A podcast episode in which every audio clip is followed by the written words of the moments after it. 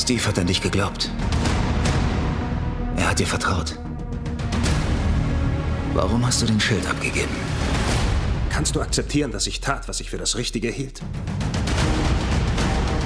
Diesem Schild gerecht zu werden ist nicht so einfach. Ich bin Captain America.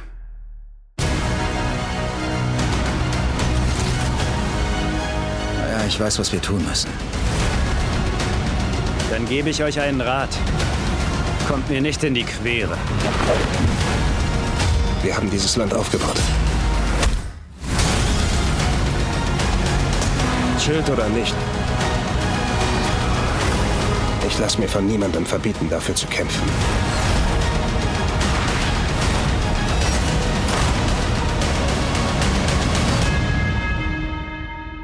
Wir wollen nicht, dass noch jemand verletzt wird.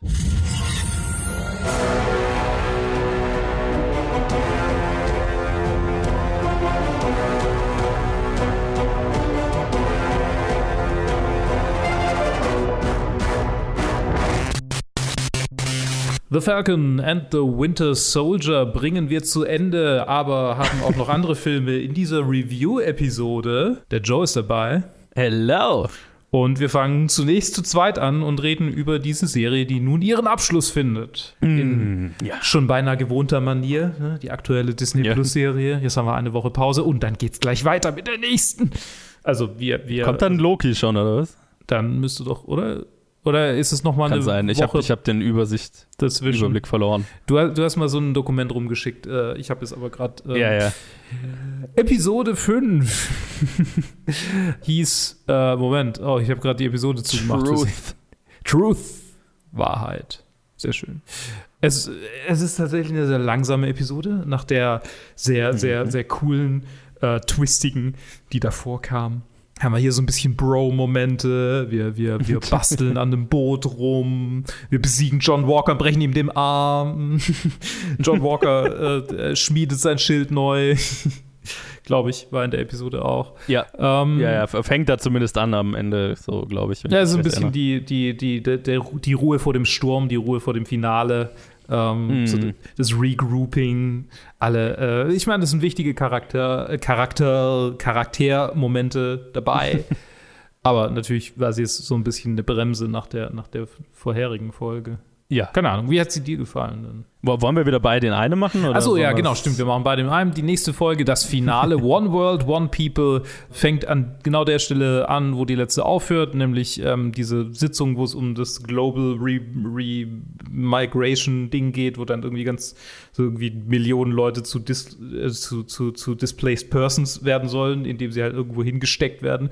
Und die, äh, wie heißen sie, Flag Smashers stürmen diese ganze Sache und müssen aufgehalten werden von Captain Falcon, äh, Captain America, äh, Falcon, äh, die Winter Soldier und äh, John Walker kommt wieder vor. Sharon Carter spielt auch eine sehr, sehr, sehr coole, coole kleine, kleine äh, ähm, Einlage am Anfang mit diesem, mit diesem Spezialeffekt fand ich sehr nice, wo ihr Gesicht so, wo sie sich als, als so, ein, so ein Typ da tarnt und dann das Ah, Gesicht, ja, ja, ja. mhm. die Tarnung einfach so Diese runter, runterzieht. Shield, Masken. Das war ein ja. schö schöner Effekt. Den, den gab es bestimmt in Agent Carter zuhauf, den Effekt, und ich habe ihn einfach nur noch nicht so gesehen in Szene. Ja, vor allem in, in Winter Soldier, in Captain America, Winter Soldier. Ah ja, da kam das auch vor. War das doch ja. am Ende so, dass Scarlett Johansson da, um Robert Redford zu überführen, doch auch so eine imitiert und dann Ah. so eine Maske auf und zieht die sich runter und bla. Okay, also egal. Es ist auch nicht so wahnsinnig wichtig, der Moment. Sorry, dass, ich, damit, dass ich damit das anfange. Ich bin auch schon ein bisschen fertig, weil wir gerade schon zwei. Aufnahmen hinter uns haben. Genau, aber äh, bringt, bringt die Serie zu einem Ende. Für manche ein wenig befriedigendes Ende, für mich eigentlich ein ganz, ganz befriedigendes Ende. Wie sieht es denn für, für bei dir aus? Wie fandest du das, das, das Ende dieser eher bisher teilweise durchwachsenen, teilweise ganz guten Serie? Ja, ja, das war für mich schon so ein, so ein, ja, es fängt so durchwachsen an, durchwachsen an, wird für eine Episode richtig, richtig gut und ebbt dann wieder ganz schön ab. Ja. So ging es mir. Also ich fand die davor Truth fand ich ganz cool. Da waren ein paar ganz coole Elemente drin, vor allem so diese die philosophische Frage, die diese Episode stellt. Äh, ist es möglich für einen schwarzen Mann das Symbol Amerikas zu Ja. vertreten, sozusagen, nach dem, was dieses Land der schwarzen Bevölkerung von Anfang an angetan hat, immer noch antut. Haben wir ja noch gar nicht so viel drüber geredet, dass, dass er ein Charakter, der, der erste Captain America sozusagen, der erste Super Soldier ist, was ein schwarzer Mann war, der, an dem das getestet wurde, an dem allerlei Shit gemacht wurde und der dann aber zur Seite geworfen wurde, um dem großen, blonden, blauigen Typ das, äh, das Zeug zu geben und den als Symbolfigur zu benutzen. Das fand ich war eine interessante Frage, die dann mit der letzten Episode ein bisschen unzufrieden zu Ende gebracht wurde. Weil ich kann, also ich kann schon sehen, dass, dass man sich dann am Ende entscheidet, okay, ja, aber muss schon irgendwie Captain America werden und das kann ja auch ein, eine hoffnungsvolle Message sein, eine, eine, gute Message sein, wenn er mit einem Vorbehalt oder mit einem, also dass er, er steht für das Amerika, auch mit, mit seiner komplizierten Geschichte und Gegenwart und so weiter. Kann ich sehen, fand ich so nicht so befriedigend umgesetzt. Allgemein fand ich dann das Finale eher sehr, sehr unbefriedigend, weil viele der Storylines nicht gerade grazil zu Ende gebracht wurden, fand ich. Also die ganze Flag Smashers Geschichte war halt so bisher so, naja, okay, also ist ja ganz interessant, dass wir haben dann eine Antagonistin, mit der wir eigentlich mitfühlen können und so, ja, okay, die richtige Sache, aber auf die falsche Art sozusagen. Aber letztendlich findet der Film, äh, findet die Serie keinen anderen, kein anderes Ende als so viele Serien und Filme davor, wo es halt dann oh, sie wird radikal und am Ende stirbt sie und wir finden das alle tragisch, aber ja, sie hat es ja auf die falsche Art gemacht. Mhm. Und dann fand ich es hier halt sehr schwach, dass es dann damit aufhört, dass dann halt einfach hier Anthony Mackie dann den Politikern eine Rede hält und quasi in einer fucking Rede umsetzt, wofür sie das die ganze Zeit gekämpft hat. So. Okay. Ja, das ist. Ähm sure. That's it. Cool. das ist so. Okay, das kaufe ich euch jetzt nicht ab das war, das war schwach. Und ich war jetzt auch nicht so glücklich, wo John Walkers Geschichte bisher hinging, weil ich in der letzten Episode sehr unsicher war, wie die Serie will, dass ich ihn sehe. Weil ich fand schon, dass er davor einen schönen Arc hatte zu, hin zu einem richtigen Antagonisten und dann quasi innerhalb von einer Episode im Prinzip fast schon redeemed wird. Also wir enden die vierte Episode damit, dass er in, auf offener Straße einen Typ ermordet die fünfte Episode nehmen wir ihm seine Waffe, weil er nicht, weil wir es ihm nicht zu, also weil wir ihn nicht mit dieser Macht versehen können und ihm, also ne, er ist zu gefährlich, als in dieser, als dass wir ihn in dieser Position lassen können.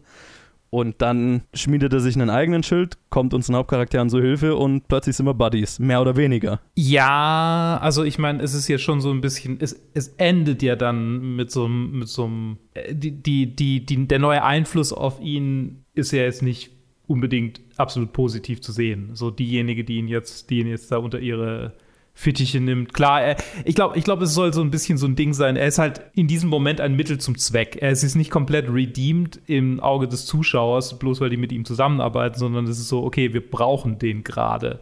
Ich weiß nicht, vielleicht habe ich es. Ja, aber das ist halt, ja, ja, das, das, ich glaube schon, das ist absolut so, wie es gedacht ist. Mhm. Aber das ist ja eine, eine Writing-Entscheidung. Also, ja. das ist ja, das muss ja nicht so erzählt werden. Und ich fand es eine sehr weirde Entscheidung, den Typ zum Symbol dessen zu machen, was negativ an instabilen Leuten mit zu viel Macht ist, was äh, mhm. absolute Macht korrumpiert, absolut.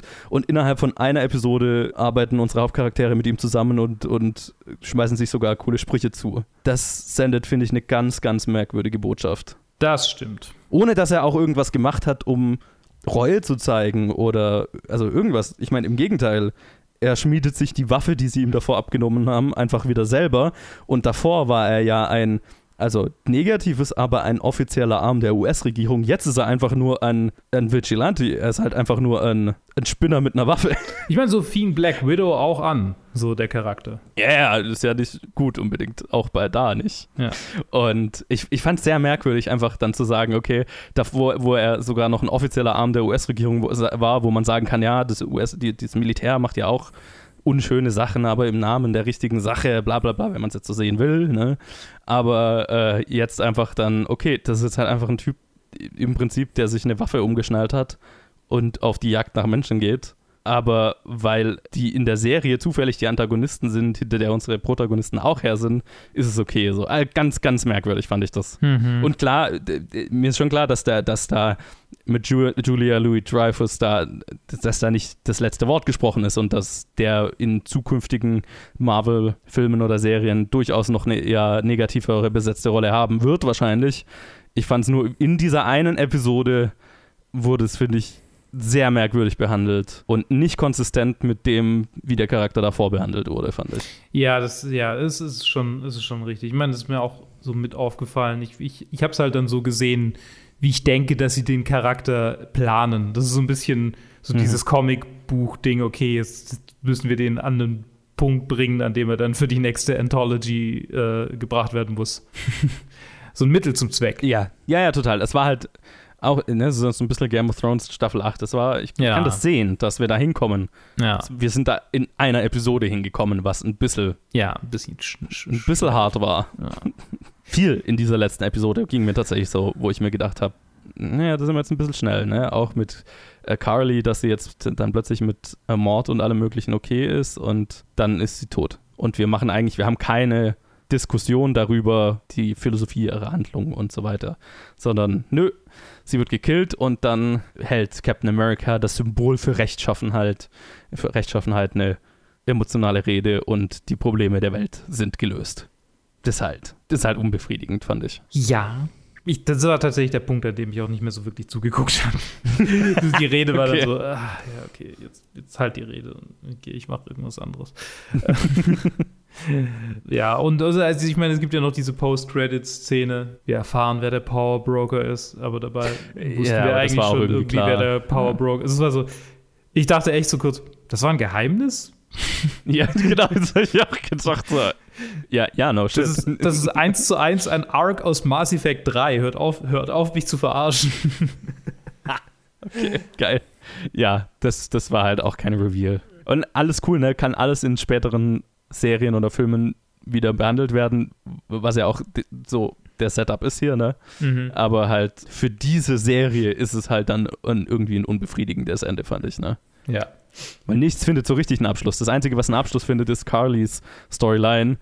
Und der Abschluss ist halt, wir killen sie, ohne darüber zu sprechen, was die Ethik ihrer Handlungen sind. Und dann hat Anthony Mackie die Aufgabe, na, aber so machen wir es richtig. Wir reden miteinander. Wo davor ihr ganzes Ding war, ja, aber niemand redet ja mit uns. Es ist nicht das Schlimmste, aber es ist kein Wonder Vision. Nee, nee, weit davon entfernt, finde ich. Ja. Also, es hatte mit, mit dieser einen Episode, waren wir nah dran. Aber es war halt nur eine Episode. Ja. Also es ist so, es ist, es ist so qualitativ, finde ich, so ein bisschen mit den äh, Marvel-Netflix-Serien, die nicht so gut waren, zu vergleichen. Also so ein bisschen hier, naja, Defenders war schon schlimmer, aber es ist, es, es ist so Und Iron Fist war auch deutlich schlimmer. Ja, Iron Fist war auch deutlich schlimmer. Es ist irgendwo zwischendrin bei denen. Bei denen Ja, würde ja. ich es qualitativ an, äh, einordnen. Und Ja. und, ja. Ich meine, ja, ich bin mal gespannt, wie Loki, wie Loki wird. Ich habe noch gar keine Trailer angeguckt. Ja, werde ich auch nicht machen, äh, habe ich beschlossen. Also Ja. interessiert mich jetzt tatsächlich auch nicht so. Mhm. Aber, also ähnlich wie Falcon and the Winter Soldier, ne? Loki war nie einer, finde ich, der spannendsten Charaktere. Ganz netter Comic-Sidekick, aber sure, ich lasse mich überraschen, was sie draus machen. Anschauen werde ich es ja so oder so, also. Ja. Ähm, aber ich, ich, ich, ich sitze jetzt nicht vor Disney Plus und warte auf den Tag, an dem Loki endlich rauskommt. Hä?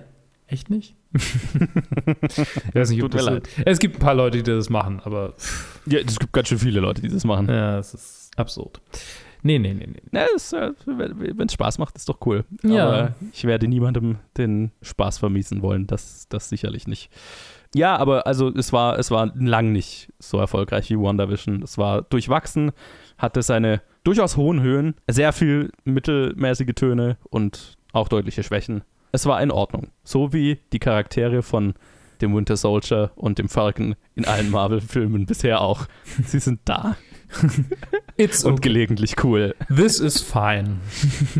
genau. Okay, dann bin ich jetzt kurz weg. Ich muss nämlich mal, ähm, ich muss mal kurz, äh, äh, Joe, kannst du kurz übernehmen? Ich geh mal, geh mal kurz. Ich äh, muss mal da, da rüber was machen. Was zur Hölle machen Sie hier?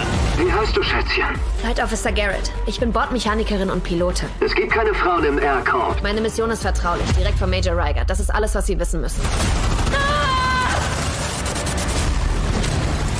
Wer zur Hölle sind Sie, Miss Garrett? Da ist etwas auf dem Flugzeug! Wir sind in Gefahr. Gremlins gibt es nur in deinem Kopf. Wir schulden es unseren Jungs, konzentriert zu bleiben.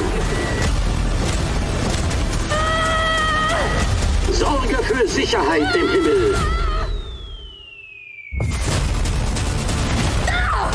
Willkommen zurück zur Party, Baby! Okay. ich übernehme mal nach dieser ominösen Übergabe und rede allein kurz über einen Film, der hierzulande gerade auf VOD-Plattformen verfügbar wurde, zu kaufen. Shadow in the Cloud.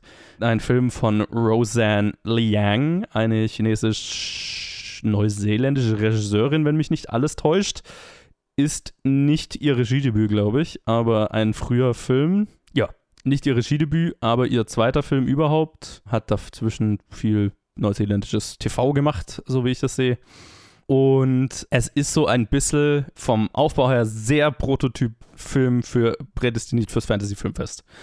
Äh, Chloe Grace Moretz spielt die Hauptrolle, eine junge Frau, die am Anfang des Films auf einem von Nebelschwaden durchzogenen Flugfeld ankommt mit einer Tasche und sie stiehlt sich in einen Flieger, der gerade am Abheben ist. Also es spielt während dem Zweiten Weltkrieg. Das ist, sie steigt in einen B-17-Bomber und ähm, die Crew ist sehr überrascht, wer sie ist, wo sie herkommt. Sie sagt, sie hat Befehle vom obersten Kommandanten, dass sie eine geheime Mission hat und auf diesem Flug mitgenommen werden soll.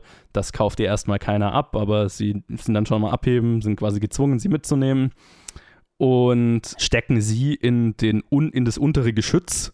Ne? Also der hat oben einen Geschützturm, so einen kleinen, und unten ein Geschütz. Da wird sie reingesteckt, äh, quasi so, um sie zu verwahren. Ja, genau, und sie muss ihre Tasche oben lassen, sagt aber, die Tasche ist total wichtig, da unbedingt drauf aufpassen, auf keinen Fall reinschauen, das ist Geheimsache, darf niemand wissen. Und dann hockt sie da, verbringt sie den Großteil des Films in diesem Geschützturm unten drin. Ziemlich schnell kommt der Verdacht auf, dass irgendein Wesen an diesem Bomber ist. Irgendetwas wie eine große Fledermaus aussehendes. Sieht sie kurz und man hört merkwürdige Geräusche. Und äh, sie hat den Verdacht, dass ein, äh, sie nennen es ein Gremlin, aber halt also einfach so ein, so ein quasi so wie wie Seemannsgarn, also ich weiß nicht, ob es das wirklich gab, aber so Fliegermythen quasi, wenn, wenn irgendwelche Ausfälle sind mitten in der Luft, dann war das quasi, hat man das auf dieses Wesen geschoben, so sagt es der Film zumindest, weiß nicht, ob es das wirklich gab, aber äh, quasi sie hat, glaubt wirklich eingesehen zu haben und dann sind sie auch Angriffen japanischer Kampfflieger ausgesetzt. Niemand glaubt ihr am Anfang irgendwas, sie ist äh, ganz schön heftigen sexistischen Bullshit ausgesetzt und mehr möchte ich nicht drüber sagen, weil der Film lebt davon, dass dieses Mysterium, dieses Mystery aufgebaut wird. Äh, wer ist sie wirklich? Was steckt wirklich dahinter? Werden die ihr glauben oder nicht, werden die in die Tasche reinschauen oder nicht, gibt es diesen Gremlin, wird er ein Problem werden oder nicht, wer ist diese Frau, das ist das ganze Setup und es ist für die ersten 45 Minuten wirklich geil. Ich habe es sehr gefeiert. Es ist sehr B-Movie, ne? Also es ist ein sehr vom Aufbau her ein Film, der nicht mehr sein will als ein Genre B-Movie. Also der Gremlin kommt irgendwann vor. Das kann, kann man, glaube ich, sagen. darum geht es ja auch. Also sie, sie, kämpft in der Luft gegen Monster und japanische Flieger. Und Sexismus. Das ist, das ist, glaube ich, darauf kann man den Film runterbrechen. Und es ist sehr geil gemacht. Es ist stilistisch wahnsinnig cool. Das Setup ist sehr simpel. Es ist eine einsame Person in einer einzigen Location, nämlich nur diesem Geschützturm, den Hauptteil, den Großteil des Films. Es ist super low budget ich habe es gefeiert. Sehr, sehr, sehr mein Geschmack. Es ist stilistisch wahnsinnig geil gedreht, mit sehr viel Neonfarben, Synth-Musik, sehr im zeitgenössischen Indie-Genre-Film, wie er gerade gemacht wird, angelehnt. Bin ein Fan. Dann trifft der Film irgendwann eine Entscheidung und einen Reveal, nämlich wenn es darum geht, was ist in dieser Tasche und wer ist sie wirklich. Da hat er mich dann ziemlich schnell verloren. Weil das, was dann über sie rauskommt, wirft sehr, sehr viele Fragen auf, die logisch nicht zu beantworten sind. Ähm, ich habe in einem Letterbox-Review gelesen, was ich sehr passend fand. Dann wird der Film sein eigener Gremlin und fängt an, so wie der Gremlin im Film anfängt, das Flugzeug auseinanderzunehmen und zu sabotieren, fängt dann plötzlich der Film an, sich selber zu sabotieren. Und das fand ich, das fand ich passend, weil das, ja, ich will nicht so sehr darauf eingehen. Es hat viel zu viele Fra Logikfragen und so weiter aufgeworfen, auch Charakterfragen es ist auch mit sicher, also ne, es wird so spannend aufgebaut und es wird die unspannendste, der unspannendste Auflösung gefunden. Schade, sehr schade. Nichtsdestotrotz wird der Film dann auch äh, gegen Ende seinen Genre-Wurzeln wieder treu. Es gibt äh, sehr viel coole Action, auch für das Budget, das der Film hatte, das offensichtlich sehr niedrig war. Sehr, sehr cool umgesetzte Action. Der Film will nicht mehr sein als ein Genre-B-Movie.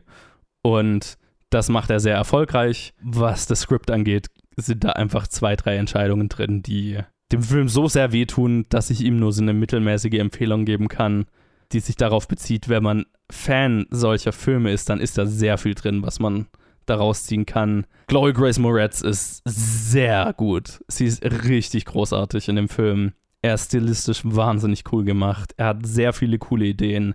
Er sabotiert sich sehr, sehr arg selbst. Und das ist sehr schade. Aber ich bin so gespannt, was Roseanne Liang als nächstes macht, weil das ist ein sehr beeindruckendes, ja eben nicht Regiedebüt, aber ein, ein, ein Einstart, ein, ein, keine Ahnung, ein, ein früher Film in der Karriere, die bestimmt sehr spannend sein könnte. Deswegen mittelmäßige äh, Empfehlung für Fans des Fantasy-Filmfests und, und Filme seiner Art.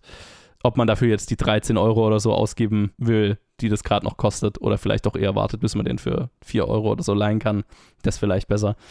Aber so viel zu Shadow in the Cloud. Äh, Trenner Luke, du bist wieder da. Am Tag, als die Monster kamen, habe ich alle verloren. Nur ein winziger Teil der Menschheit überlebte und floh unter die Oberfläche. Ich suchte die ganze Zeit über nach Amy. Und jetzt habe ich sie endlich gefunden. Joe? Hey! Joe? Amy, bist du das? Oh mein Gott. Hey! Wie weit ist Amys Kolonie von hier entfernt? 140 Kilometer. Es ist unmöglich, das zu schaffen. Alles da draußen. Will dich töten. Nicht kämpfen. Lauf so schnell du kannst. Versteck dich. Verstehe. Okay.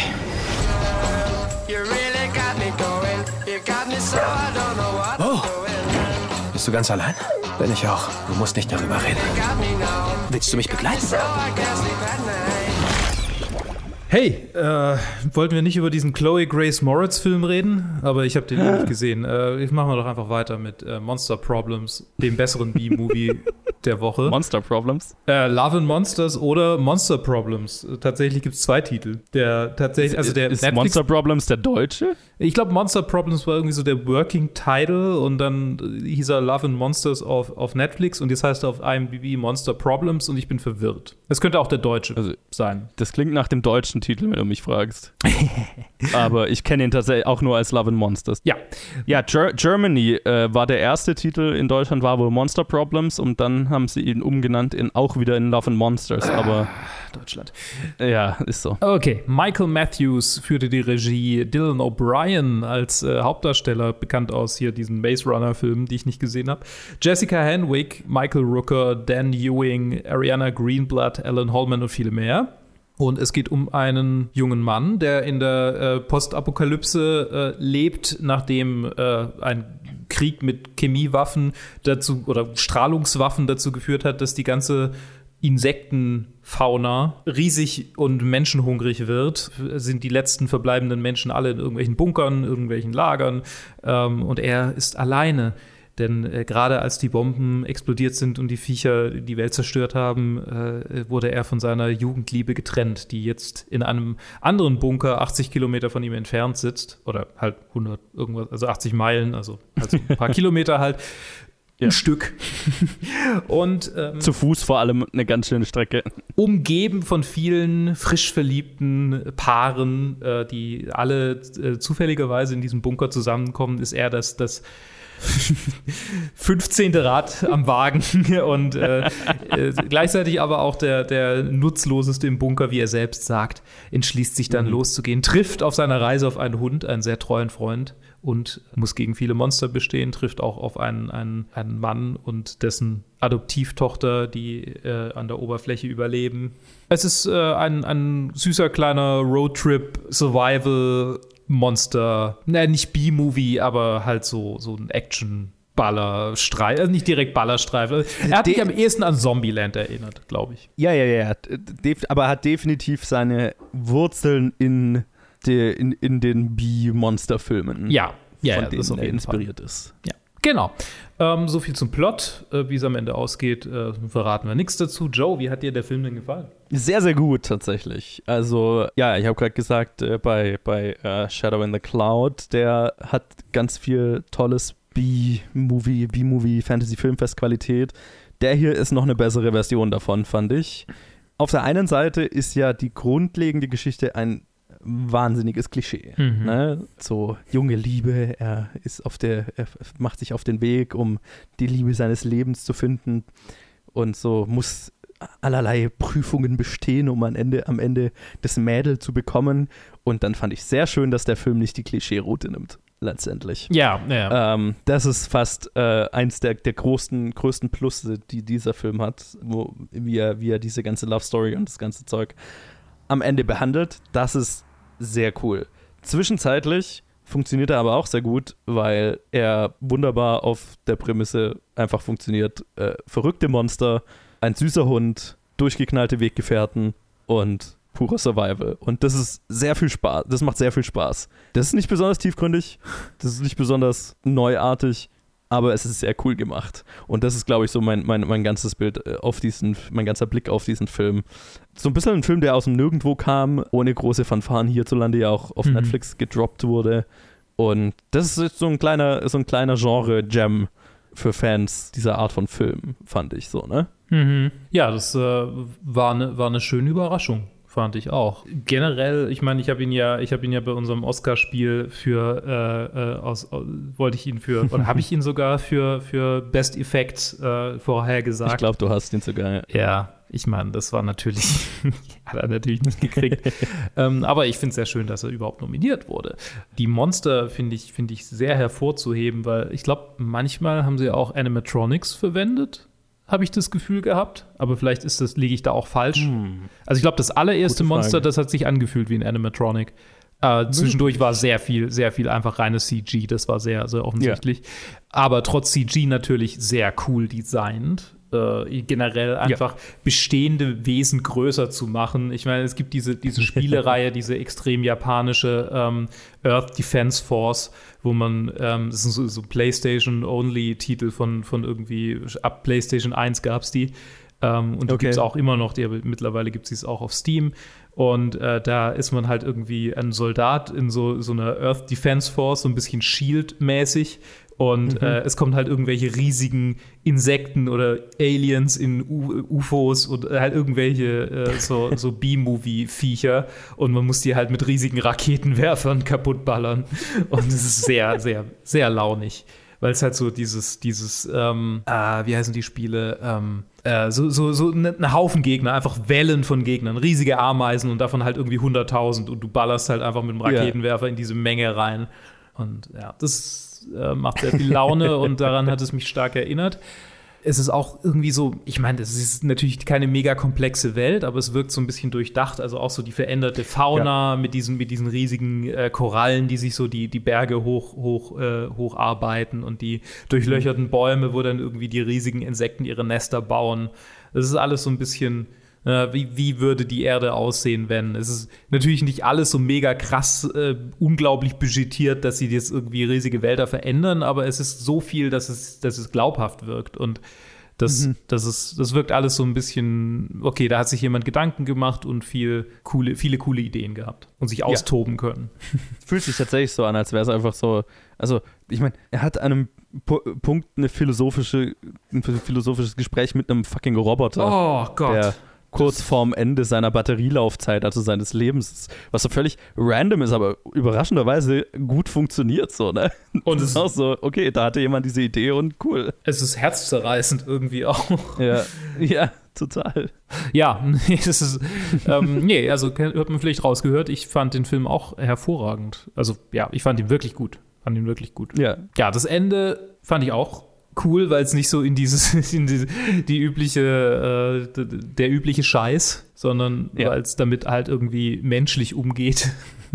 Ja, ja, genau. Das ist das Schöne daran. Ja. Auf zwei Ar- ich meine, das Ende ist auf zwei Arten und Weisen sehr menschlich, ne? Auf mehrere Arten und Weisen. Ja. Das äh, ist mal wieder so typisch äh, Apokalypse-Film.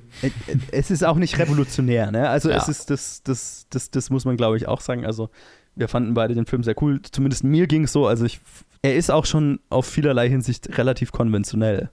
Aber er ist halt einfach gespickt von coolen Ideen und coolen Designs und einem offensichtlichen Spaß am Genre Filme machen der Leute dahinter, so, ne? Ja. Also äh, einem, einem Spaß am, am Genre Kino. Und ist tatsächlich so ein Film, wo ich mir gedacht habe, oh, den im Kino zu sehen, wäre schon, wär schon cool gewesen, ne? Den im Fantasy-Filmfest-Kino zu sehen, wäre cool gewesen. D total. Das wäre genau das Publikum dafür halt Ja. auch, ja. Hey! Große Monster! Ist so, ist so. Ja, also deswegen, ich fand's, ich fand's cool, dass Netflix sich hierzulande sich den geholt hat und gerade in einer Woche, wo jetzt eh nicht so viel rauskam, aber generell für Freunde des qualitativen Genre-Kinos äh, kann, ich den, kann ich den sehr empfehlen. Also ist echt ein launiger, launige 100 Minuten, die man damit verbringen kann. Ja, ein bisschen was anderes. Und doch irgendwie familiär, aber ein bisschen was anderes. Ja, es ist Liebe und Monster. Und wir lieben Monster. Der, der Film äh, lügt nicht, was den Titel angeht. Ja. Ich, ich möchte noch hervor, hervorheben, dass ich, dass ich Michael Rooker ähm, Yondu sofort wiedererkannt habe. Das war so, ach ja, Ja, okay. ja, klar. er ist der Daddy. So. Ich verstehe. Tough Love. Äh, Michael Rooker spielt die Michael Rooker-Rolle, also ist halt, Ja. ist klar. Kannst auch fast niemand anders für diese Rolle casten. Doch, ähm, hier, äh, wer was in Zombieland? Der, der crazy Guy. Äh, du meinst, ja, ja, ähm, äh, Woody Harrelson. Ja, genau. Den könntest Ja. du auch dafür casten. Das ist richtig. Die zwei, Oder Nicolas Cage. In Kick-Ass. Sure. Ne, ich denke an die Kick-Ass, das Kick-Ass-Casting. okay, ja, wegen dem kleinen Mädel und Training und bla, ja, okay, Mhm. kann ich auch sehen. Mhm. Ja. Ich glaube, So, so eine Mischung aus diesen drei und das, ja, mhm. das wäre unsere Kreation. wir haben, wir haben die zuckersüß. Peak-Klontechnologie verwendet, um ein, um ein, eine Mischung aus Woody Harrelson, Nicolas Cage und äh, äh, Michael Rooker zu erschaffen. Eine unheilige Gestalt. Der Ultra-Daddy. äh, ja, es- Ich würde mal sagen. ich glaube, ich glaub, So ja, wir, es kommt nichts Besseres mehr. Wir, wir beenden jetzt die Episode. Das, es ist spät, es ist spät, verzeiht uns. Ja. Ja, also äh, Empfehlung, bester Film diese Woche, den wir besprochen haben. Äh, coole Woche eigentlich. Zwei äh, Genrefilme und Mhm. genre-ige Serie. War, ja, war erstaunlich wenig los diese Woche, was Filme angeht. Mhm. Ähm, aber dadurch äh, mehr Zeit, um coolen Filmen eine Plattform zu geben. Also schaut euch das an. Es gab viele Serien raus diese Woche, können wir vielleicht auch sagen. Und ganz viele hypen gerade Shadow and Bone. Das soll so das neue Teenie-Ding Ja. sein. Ja. Und es kam Live in Color with David Attenborough raus. Und das muss ich mir unbedingt noch angucken. Zum Einschlafen. ja, genau. ja, meine Kapazität, Serien anzufangen, neue, ist gerade Ah. sehr, verstehe ich. sehr gering. Ja, vielleicht gebe ich mir schon irgendwann mal Snowpiercer Staffel 2. Ich will schon wissen, was. Oh ja, das gab ja, oh ja, das sollten wir vielleicht doch irgendwann mal machen. Ja. Wenn wir schon die erste reviewed haben. Gucken wir mal rein. Gucken wir mal rein. Gucken wir mal rein. Jetzt, äh, der Sean Bean spielt mit, daf- dafür, dafür muss ich schon sehen. Ähm, wahrscheinlich stirbt er in der neunten Folge. Ich meine, obviously. okay, okay, ich beende das jetzt hier. Gut. Ich rette mich vor mir selbst. genau. Lasst uns wissen, wie ihr die Filme oder die Serie fandet, die wir diese Woche besprochen haben. Facebook, Twitter, Instagram und äh, at planetfilmgeek oder planetfilmgeek at gmail.com. Und äh, dann hören wir uns nächste Woche zu Top 250. Ey, ich, ja, Ey. ich muss ihn noch schneiden. Viel Spaß. Wir hören uns dann.